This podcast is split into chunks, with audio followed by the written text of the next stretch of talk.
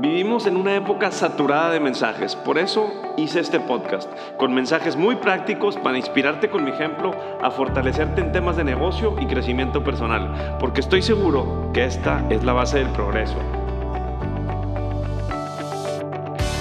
Por favor comparte este podcast con alguien más, suscríbete a mi newsletter y ayúdame a inspirar a más gente. Solo así lograremos un impacto más grande. Soy Gus Marcos y esta es mi historia y la historia de los que estamos cambiando nuestro mundo. Gracias por ser parte de ella.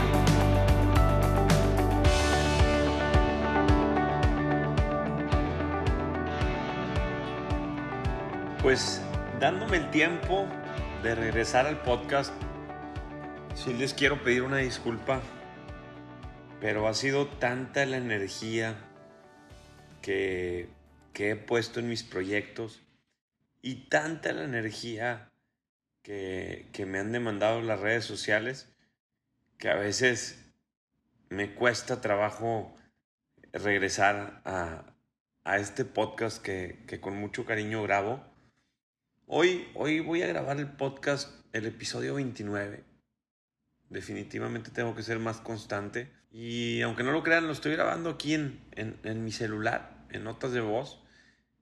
Y bueno, ya mi equipo lo, edita. Esto lo hago pues para, para poder grabar, porque pues mover al equipo en domingo con todo lo, lo, necesario pues es complicado, ¿no? Y hoy, hoy quiero tocar un tema que se necesita, que he aprendido a lo largo de mis 11 emprendimientos, tanto de ello, y creo que es el día para tocar el tema. Cómo los líderes serán cosa del pasado los líderes realmente son cosa del pasado. Pues aun y cuando los tiempos han cambiado en relación a como lo eran a principios o mediados del siglo pasado, la esencia de un líder sigue girando en torno a la forma en la que afronta los retos que se le presentan. No cabe duda que los grandes líderes se anticipan a las cosas. Si bien es cierto que algunas personas nacen para ser líderes, es mucho más común que los grandes líderes se desarrollen con base a ir dominando las habilidades necesarias para su éxito personal. O sea, ese líder va dominando esas habilidades que necesita para su éxito personal. ¿sí? Disciplina, ser ejemplo, siempre vernos bien, siempre hablar bien del prójimo. Acompáñenme en este episodio donde te explicaré por qué tú, al igual que yo, eres capaz de trabajar en construir tu propio liderazgo, adaptándolo a tu entorno y también a tus capacidades. Te recuerdo que esas capacidades en tu zona de confort jamás las vas a detonar, jamás las verás. Así que si estás cómodo hoy y estás buscando en un futuro ser un líder, tener una empresa, una marca personal potente, tienes que salir de tu zona de confort y no guiarte en el que dirán. El que dirán hoy mata muchos sueños. Empecemos respondiendo a la pregunta con la que titulamos este episodio. ¿Los líderes son cosa del pasado? Falso. El liderazgo, para mí, es considerado una capacidad sobresaliente para el desarrollo humano. Y a pesar de que el mundo ha evolucionado, sus líderes también evolucionaron con él. Actualmente el tema del liderazgo gana cada vez más atención por la rapidez con la que deben afrontarse los cambios en el entorno tecnológico, económico y social de las organizaciones. Si nosotros vemos qué sucedió en pandemia y cómo los grandes líderes que se anticiparon y que tomaron acción, crecieron las empresas, vendieron miles de millones de pesos y de dólares más. Aquí un claro ejemplo. Si yo no me hubiera anticipado a subir contenido, si yo no me hubiera anticipado a poder impactar positivamente a mi comunidad. Si yo no me hubiera revolucionado en redes sociales, mis absorciones de los desarrollos no hubieran sido las mismas. Localital, un desarrollo comercial que lo llené en pandemia, de plaza comercial, una plaza comercial. Y ustedes saben que todos los locales estaban vaciando, como emprendedores y empresarios que me escuchan. A ver, ustedes saben que los locales estaban vaciando. Y yo en ese momento estaba llenando una plaza comercial. Mis absorciones históricas fueron de 12 departamentos en junio del año pasado. Este junio tenemos de 6 a 8 ventas eh, de departamentos en cada desarrollo o en cada uno de los desarrollos, en algunos cuatro dependiendo del ticket. Pero como en pandemia yo vine y vendí más y cerré más operaciones y me aportaron más terrenos. ¿Por qué? Porque tuve el poder de anticipación. ¿De qué? De generar contenido de valor. ¿De qué? De estar en las redes sociales. Y ¿saben qué es lo más importante? Que mi equipo de trabajo lo vio. Lo vio con Sabers. Me anticipé. Fui el primero en sacar una marca de cubreboca registrada por Cofepris entrando a Oxxo. Sí, hubo miles de que se copiaron, pero no pasa nada. El que pega primero pega dos veces. Y creo que ese es un gran ejemplo de liderazgo y con mucha humildad se los digo, chavos.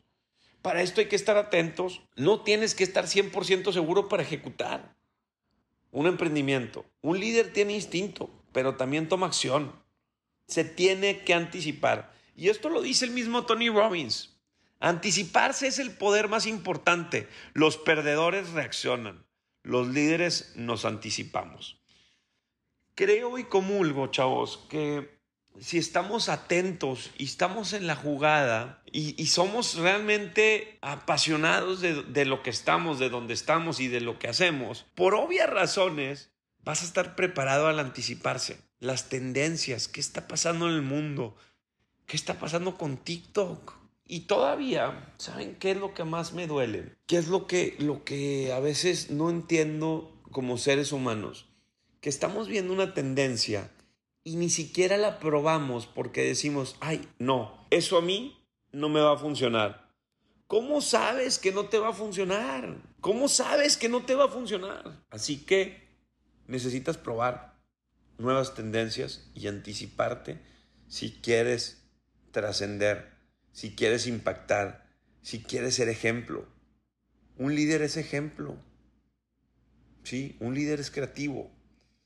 Por ello, además de, los factores tecnológicos y productivos, el marketing y las finanzas, los líderes actuales deben enfocarse principalmente en el capital humano. Si ven, yo tengo mucha empatía y no, no solo eso, también soy vulnerable. Yo, yo muestro mucho mi, mi vulnerabilidad en redes porque somos seres humanos, chavos. Cuando estoy triste, platico. Cuando estoy nervioso, platico. Cuando voy a tomar acción de algo, platico. Somos seres humanos. Todas las personas que estamos en crecimiento y de alguna u otra manera nos vamos a tropezar o nos podemos tropezar, pues obviamente vamos a tener miedos. Entonces, aquí te van tres puntos clave y hábitos que todo buen líder, a mi gusto, debe desarrollar. Toma atención y apunta estos tres hábitos. Concéntrate en la persona que quieres convertirte, no solo en lo que quieres lograr. Tú como persona,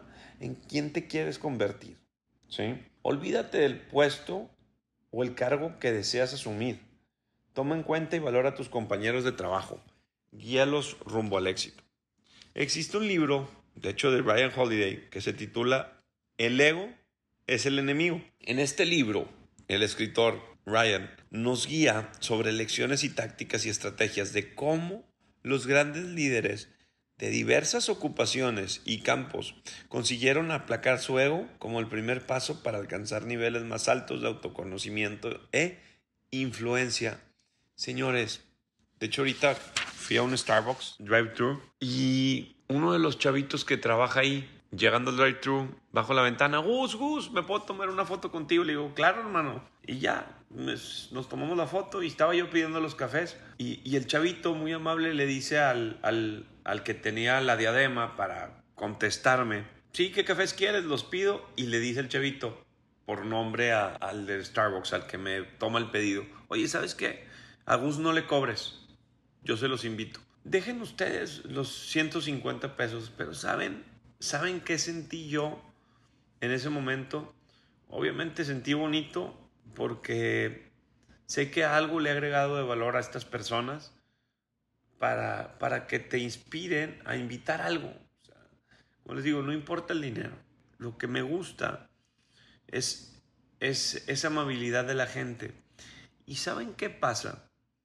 Cuando nosotros somos vulnerables en redes sociales y demostramos el cómo somos y somos reales, así de reales, en vida real, ese instinto inspira a la gente a acercarte, a acercarte a ti. Si realmente me conocen bien por redes, la gente que me conoce bien se me acerca. Muchos otros después me mandan una foto, oye, Gus, te vi con tu familia, me dio pena.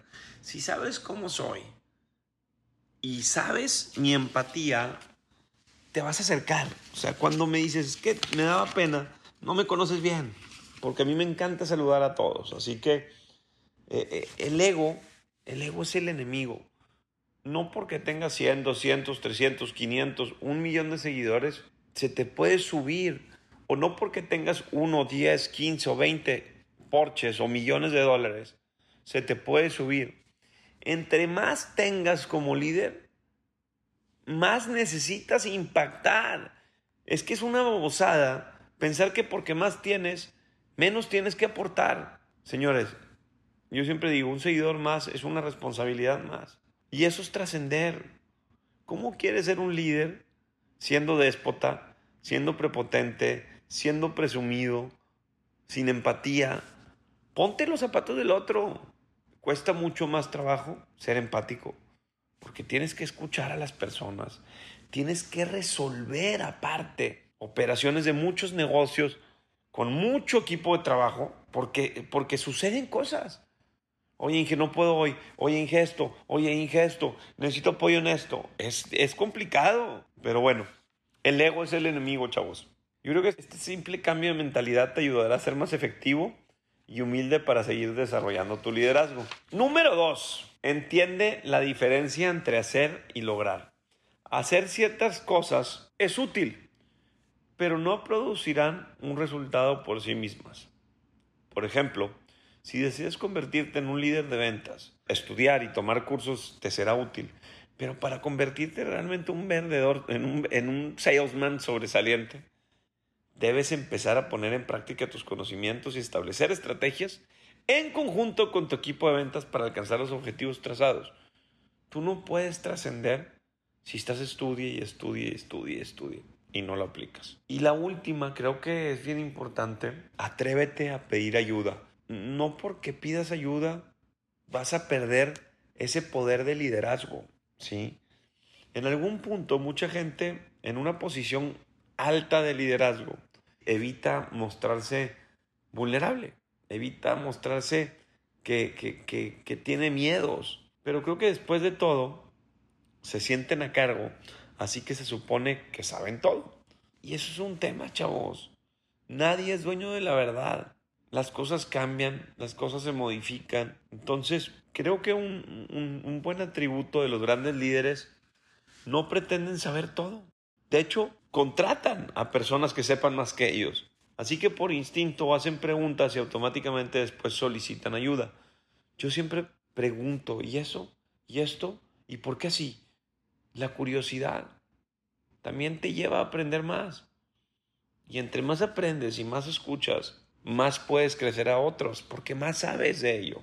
Si con simples historias que yo les cuento de mi vida, de la empatía, lo que les decía, hace un par de días, esta historia me encanta porque en un mes logré poder estar tranquilo de los nuevos desarrollos que, vamos a hacer, si Dios quiere, en, Vallarta, en La Cruz, en Bucerías, todo lo que traemos por allá en Vallarta.